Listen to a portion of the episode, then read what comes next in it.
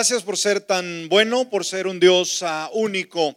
En esta hora estamos para escuchar tu bendita palabra. Dios, háblanos a nuestra vida, a nuestro corazón, a nuestra mente y que juntos podamos así servirte de la mejor manera. Por Cristo Jesús. Amén y amén. Gloria a Dios. Bienvenido, bienvenida. ¿Por qué no saluda a su amigo, a su hermano, a la persona que tiene ahí cerca de usted? Por favor, bríndele eh, la bienvenida, la bienvenida. Todos nos gusta que Ah, nos reciban, que nos saluden, que nos den ah, un fuerte apretón de manos y pues simplemente expresen uh, qué bueno que estás aquí en la casa del Señor.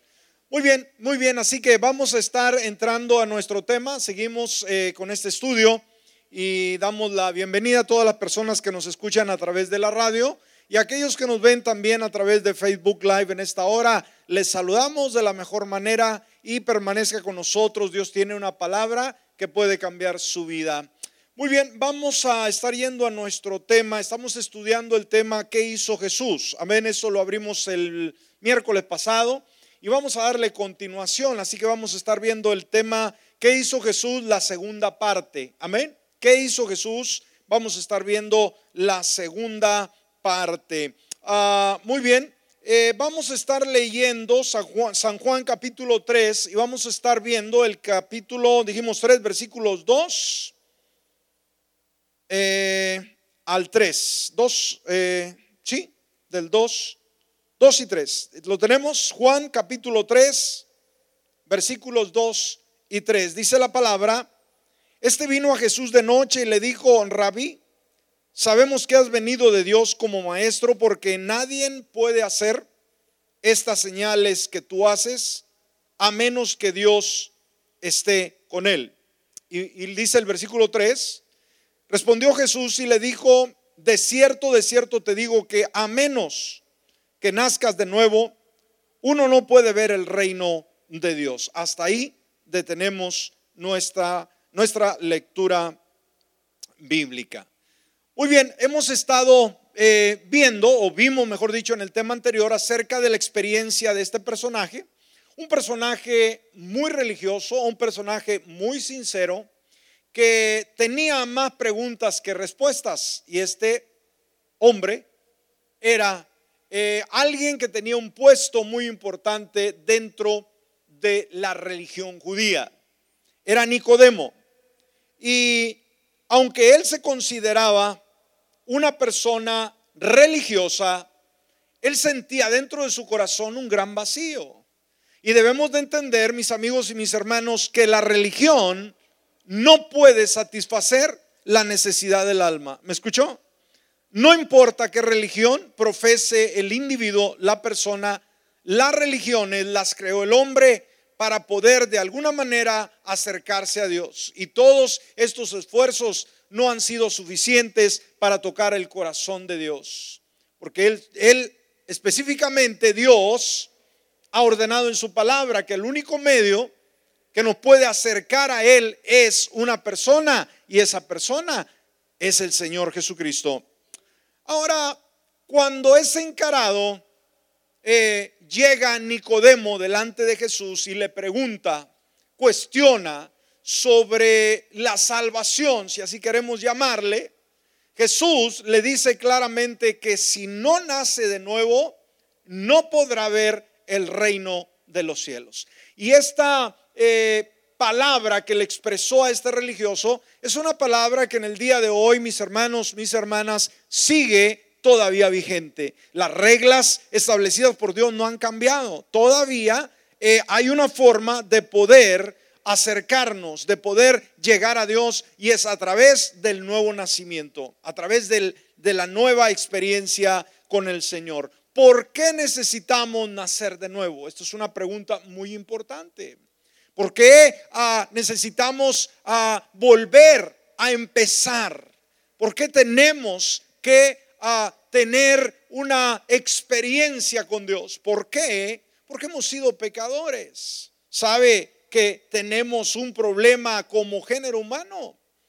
La, el género humano, la raza humana, desde el principio fue invadido por el pecado a causa de la desobediencia. Y cuando viene Jesús, Él aparece en la historia, Él viene a resolver un problema y el problema del ser humano es un problema espiritual. ¿Cuál es el problema del ser humano? Un problema espiritual. Ahora, más específicamente, ah, dijimos, es el pecado en la vida del ser humano. Ahora, sin embargo, como muchas personas en la actualidad, Nicodemo ignoraba que tenía un problema. ¿Recuerda? Él toda su vida se dedicó a estudiar la ley. Era un personaje muy reconocido, muy respetado. Era una persona con una alta moral. No ah, era uno del vulgo, no era una persona común y corriente. Era una persona muy respetada. Mas, sin embargo, esto nos puede enseñar algo, iglesia que no importa los esfuerzos que hagamos por ser buenas personas, esto no cambiará nuestra situación espiritual. Y esto debemos de entenderlo. ¿Estamos conscientes de ello? No es por obras, no es por lo bueno que nos comportemos, no es por ah, eh, nuestras buenas elecciones que hagamos y hagamos bien a la sociedad. Mucha gente vive engañada por este aspecto en el cual piensan que hacer buenos o, no hacer daño a nadie tenemos la entrada al cielo. Pues no es así. Y sabe, en aquel día va a haber muchas, muchas este, sorpresas en el cielo.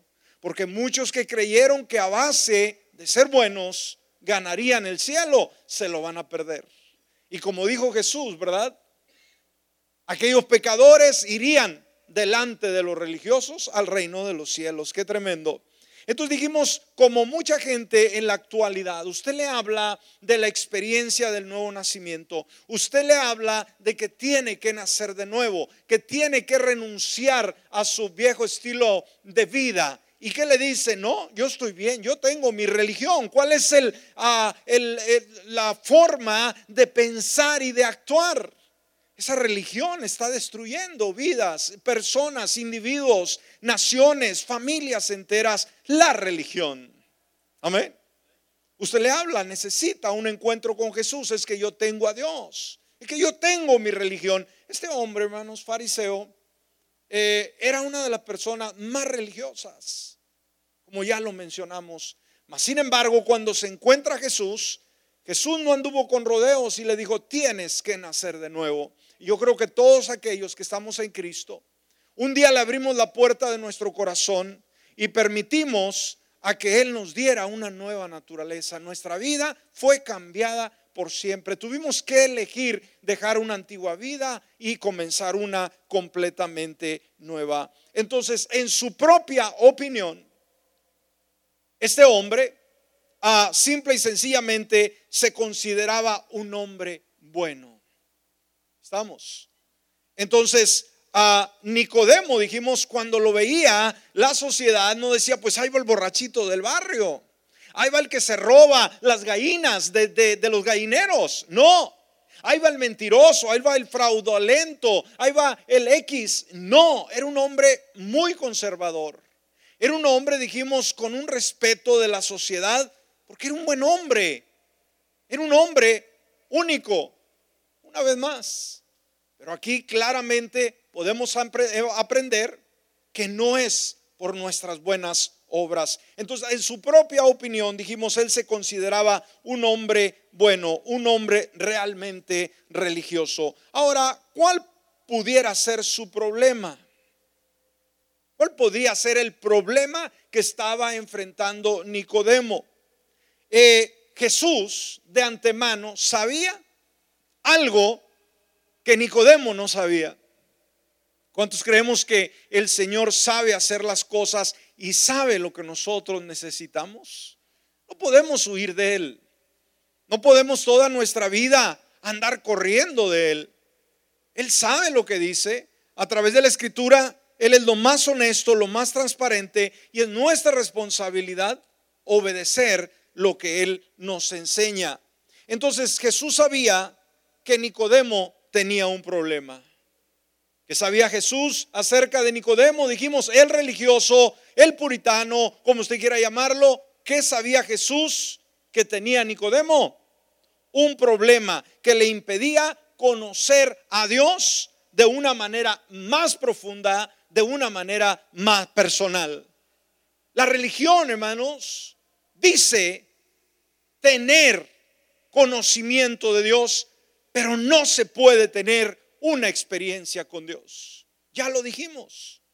La religión a través de, la, de los años no ha podido acercar al hombre a Dios. Al contrario, ¿sabe? ¿Sabe? Jesús se enfrentó a diferentes tipos de personas en su ministerio. La gente con necesidades se acercaba y ¿qué pasaba? Recibía su milagro y Jesús lo recibía también a ellos de una manera única. Siempre era amigo de los pecadores, pero ¿sabe con quiénes batalló más Jesús? No fue con la mujer adúltera, no fue con saqueo, no fue con, con ah, eh, aquel ladrón que estaba en la cruz arrepentido. No, el problema más serio, el grupo que le dio más problema fueron los religiosos. ¿Qué es lo que muchas veces ataca al Evangelio en nuestros países de origen? No es tanto la hechicería, no es tanto el gobierno, no es tanto la sociedad, la religión se levanta en contra del cristianismo. Y usted llámelo cualquier religión. Es increíble. Entonces, a Jesús sabía que Nicodemo tenía un problema muy serio, era un problema espiritual que le impedía conocer a Dios de una manera más profunda y personal. Ahora, ¿cuál es ese problema? ¿Quién tiene ese problema? ¿Qué significa ese problema para nuestra sociedad, para nosotros el día de hoy? Déjeme contarle una historia de un personaje que a través de esta historia podemos entender cómo el pecado se introduce a la vida del ser humano y lo destruye de una manera única. Eh, se nos habla de un personaje que vivió por allá en los años 50, hace muchos años. Su nombre, Edwin Cooper. Este era un hombre muy famoso que trabajaba eh, en un circo. Era un hombre mucho, muy famoso en los Estados Unidos, pero por alguna razón su nombre poca gente lo conocía. Qué cosa, ¿no? Él viniendo de una familia de personas que trabajaban, como ya lo mencionamos, en el circo, sobre todo de payasos, él también adoptó ese trabajo, ese estilo, y comenzó a presentarse en el público en los diferentes circos, como el circo Barnum y Bailey, y él vino a convertirse en un elemento fijo también en la televisión, con un personaje llamado Bozo el payaso. Y sabe, él era muy activo, entretenía a, gente adulta y también a pequeños. Y fíjese que en cada eh, participación que él tenía con el público, para despedirse, él siempre daba un consejo. En cada presentación, después de ya estando a punto de cerrar, simplemente les decía, y por favor no se olviden de hacerse un examen de cáncer. Eso siempre lo decía. En cada uno de sus programas, para cerrar, no se olvide de hacerse su chequeo de cáncer. Sin embargo, Cooper se dice que estaba tan ocupado trabajando, haciendo un sinfín de cosas que no tuvo tiempo para él mismo hacerse un chequeo médico para ver si no tenía cáncer. Lamentablemente se enfermó de esta terrible enfermedad. Cuando se diagnosticó ya era demasiado tarde y lamentablemente este hombre ah, que trabajaba incansablemente muere a los 41 años de edad, relativamente joven. ¿Y de qué murió? De cáncer y se da cuenta, murió de aquello con lo cual constantemente estaba advirtiéndole a la gente que se hiciera un chequeo de cáncer. Y saben, esta ilustración nos demuestra algo, que el pecado, escúcheme, es mucho, mucho más mortal eh, que el cáncer y es más agresivo y de rápido crecimiento. Si el cáncer llega y se eh, descubre y mata personas eh, de una forma rápida, el pecado es mucho más agresivo y rápido en crecimiento. El pecado mata y destruye lo que toca. ¿Qué dijimos? El pecado mata y destruye lo que toca. ¿Sabe? Desde la caída de Adán, cuando regresamos allá al huerto del Edén y, vemos la desobediencia, como Satanás implantó eh, la duda en el corazón de Eva, de Adán, entonces desde ese tiempo a Adán y Eva, el ser humano, fue hecho prisionero eh, por el pecado. Y sabe, ese es el propósito detrás de todo lo que Satanás hace. Simplemente lograr aprisionar al hombre, a la mujer, al ser humano, al pecado. Jesús dijo, por ejemplo, en San Juan capítulo 10, versículo 10, en su primera parte, el ladrón no viene sino para robar, matar y destruir. Eso es una gran verdad. ¿De quién surgió este comentario, este pasaje, este dicho? ¿De quién salió? ¿De Pedro, de Juan, de Santiago, de Judas? ¿Quién lo expresó? Cristo Jesús. Él mismo. Ahora, la pregunta, ¿será que Jesús sabe lo que él dice? Claro que sí. El ladrón no viene sino para robar, matar y destruir. Y sabe, déjeme decirle, eso es lo que él sabe hacer y lo está haciendo bastante bien el día de hoy. Dios reprenda al diablo, amén. Pero está trabajando incansablemente. Y eso debe preocuparnos a nosotros como su iglesia. Debe mantenernos en un estado de alerta y dar, darnos cuenta de cómo está nuestra sociedad y cómo el enemigo está tomando terreno. Nuestra responsabilidad es contrarrestar esos ataques del enemigo. Entonces, debido a esa naturaleza malvada, y el odio que Satanás tiene en contra del bueno, el diablo lleva a la destrucción a todo lo que esté a su alcance. ¿Sabe? a Satanás se le ha llamado el archi enemigo de Dios. ¿Qué quiere decir? Que no puede ver a Dios para nada. Y todo lo que Él ha hecho, que ha sido bueno, el Señor Jesús, Dios lo que Él ha hecho, dice que cuando Él creó las cosas y miró Dios y vio que todo era bueno. ¿Sabe? Satanás tuvo un celo impresionante en contra de Dios. Y todo lo que Dios quiso hacer, o hizo, mejor dicho, Satanás de una manera única se ha esforzado para eh, traer tristeza, para destruir, para apagar lo que Dios ha creado. Cuidado con ello. Ahora, la, escritura es muy clara con relación a la desobediencia. Conforme el hombre fue creando su propio mundo, obviamente fue olvidándose de Dios, fue retirándose de Él y esa naturaleza humana de rebeldía trajo consecuencias. La palabra nos dice que todos se apartaron a una. Amén. Todo ser humano, todo individuo, decidieron voluntariamente retirarse de Dios. Nos dice Romanos capítulo 3, versículos del 10 al 18. Romanos 3, versículos del 10 al 18. Dice, como está escrito, no hay justo ni aún uno. Dios, ¿cómo ve al ser humano? Alguien puede decir, nosotros somos buenos.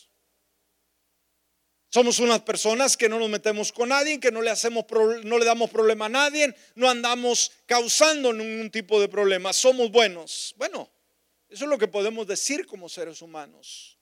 Pero cuando Cristo no está en el corazón, mi amigo y mi hermano, no importa lo que nosotros digamos, dice la palabra, no hay justo ni aún uno.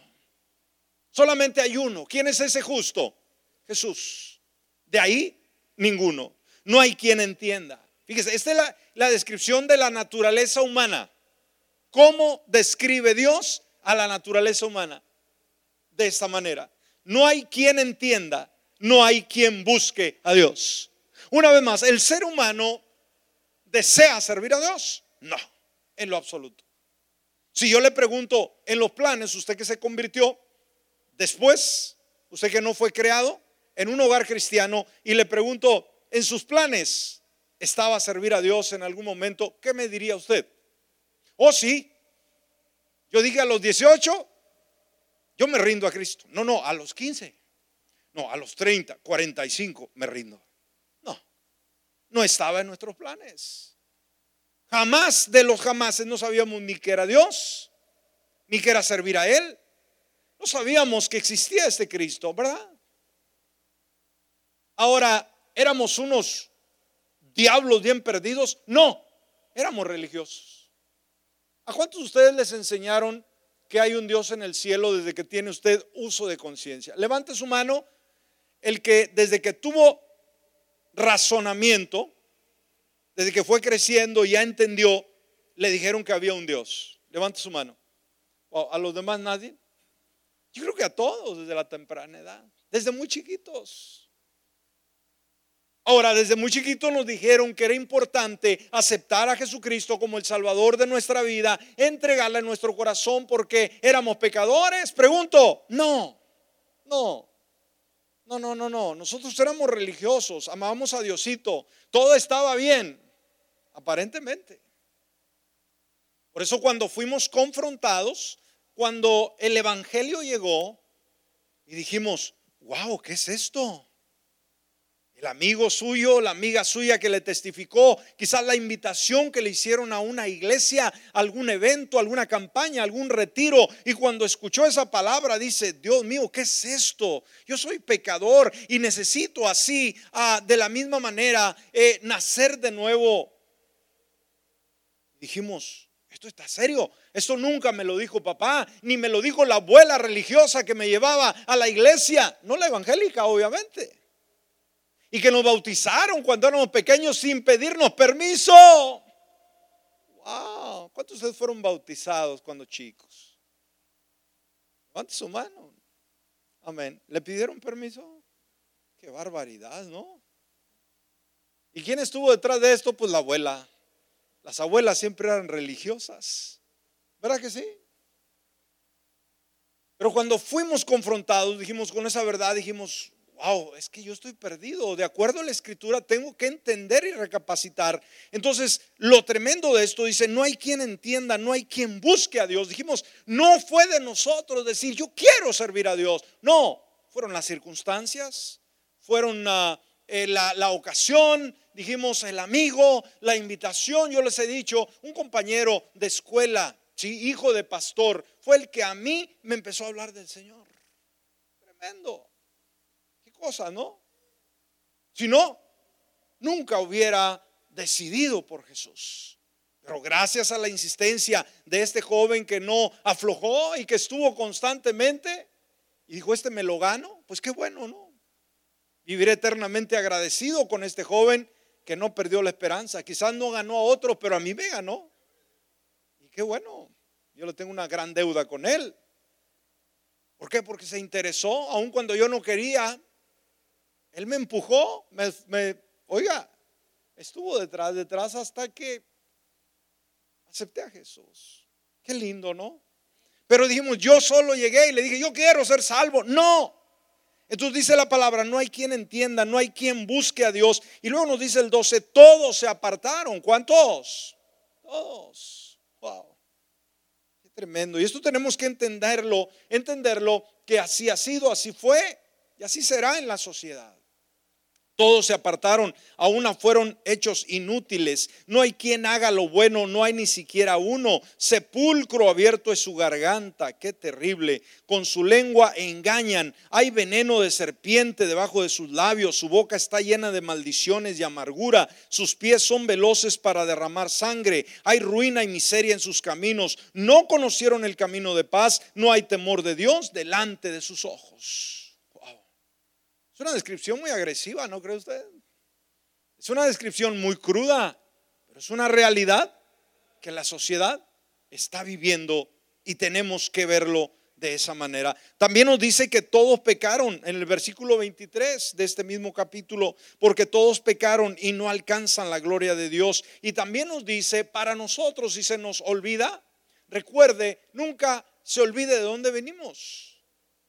Para poder entender la generación a la cual tenemos que ministrar el día de hoy, también debemos recordar de dónde venimos. ¿Qué nos dice a la palabra en Efesios capítulo 2, versículo 1? ¿Cómo estábamos? Estábamos nosotros muertos en nuestros pecados, en nuestros delitos, en nuestra desobediencia. Efesios 2.1 dice en cuanto a ustedes, y nos está hablando a nosotros, aquellos que hemos tenido la experiencia con Dios, aquellos que hemos tenido la experiencia del nuevo nacimiento. En cuanto ustedes estaban, ¿cómo estábamos? Muertos en delitos y pecados. O sea, por donde quiera que le busquemos, nos damos cuenta que la gran diferencia la hace Dios.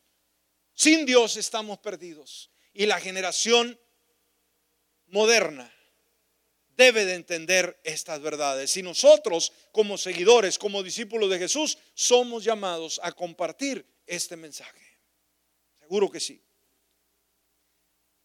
Eh, debemos de entender que el pago del pecado viene a ser muerte. Y esto está escrito en Romanos 6:23, porque la paga del pecado es muerte. Amén. La paga del pecado que es muerte.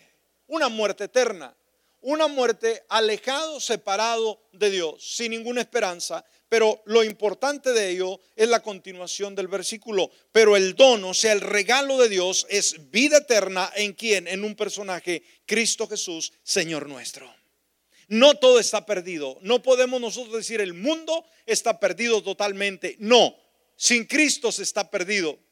Pero cuando reconocemos que Él es el Salvador de nuestra vida y reconocemos que hemos vivido mal, dejamos nuestro orgullo, nuestra naturaleza humana, reconocemos y vemos la necesidad de Dios y con un corazón ah, sincero venimos delante de Él, le pedimos perdón por nuestra desobediencia, por nuestra lejanía, lejanía y nuestra ignorancia de Dios, Él nos honra dándonos el nuevo nacimiento. ¿Cuántos hemos experimentado el nuevo nacimiento? Es una experiencia maravillosa, ¿verdad? que no sabemos cómo sucede, solamente Dios sabe hacerlo. Pero sentimos que nuestras culpas, nuestros pecados, nuestra maldad, nuestra idolatría, nuestra falta de Dios, simplemente es quitado todo ello y venimos ahora a tener una experiencia totalmente nueva. Entonces, veamos, Nicodemo vino a Jesús de noche, él vino en secreto. Qué tremendo, ¿no? Él tenía que cosas que preguntarle a Jesús. Había escuchado historias de él. Obviamente, la fama de Jesús se divulgó por todo ese lugar y donde quiera que Jesús llegaba, la gente quería acercarse y escucharle hablar. Entonces Nicodemo no fue diferente, aun siendo religioso, algo que nos impresiona de este hombre es que siendo un hombre de mucha reputación, tuvo, escúcheme, la humildad de llegar ante Jesús y hacerle una pregunta con relación a la eternidad. Y hoy más que nunca nuestra sociedad debe de tener el mismo valor de acercarse y preguntar qué tengo que hacer para ser salvo. Amén. Entonces, ah, muchas veces el mundo cuestiona a Dios. Y está bien, pero debe de entender que solamente Jesús es el único que le da sentido a nuestra existencia. Ahora, ¿tiene sentido la fe? Cuando Jesús habló a Nicodemo, fue directo. Él fue al grano, como se dice en nuestra cultura. Él no anduvo buscándole eh, vueltas, no le estuvo dando vueltas. Él fue directo al problema. Ahora, con toda su moral religiosa que Nicodemo tenía, era un hombre pecador que tenía una necesidad urgente de comenzar de nuevo. ¿Me escuchó? Una vez más, con toda su moral, una alta moral religiosa, Nicodemo era un pecador que necesitaba el arrepentimiento y que tenía una necesidad urgente de comenzar de nuevo. Era un hombre que tenía que cambiar. Ahora, esa transformación, ¿cómo iba a venir?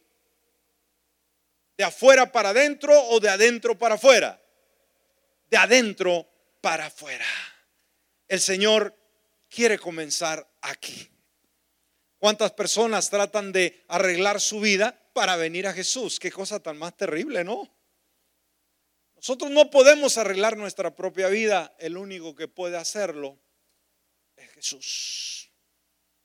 Por lo tanto, invitemos a esta sociedad, a todos los amigos, a todas las personas que todavía en su religiosidad piensan que están sirviendo a Dios, que por favor puedan abrir sus ojos y puedan escuchar el testimonio de Nicodemo como siendo un religioso de una alta moral se encontraba tan perdido como cualquier otro pecador y necesitaba salvación. Amén. Vamos a detenernos aquí, iglesia. Espero que haya aprendido algo. Póngase de pie.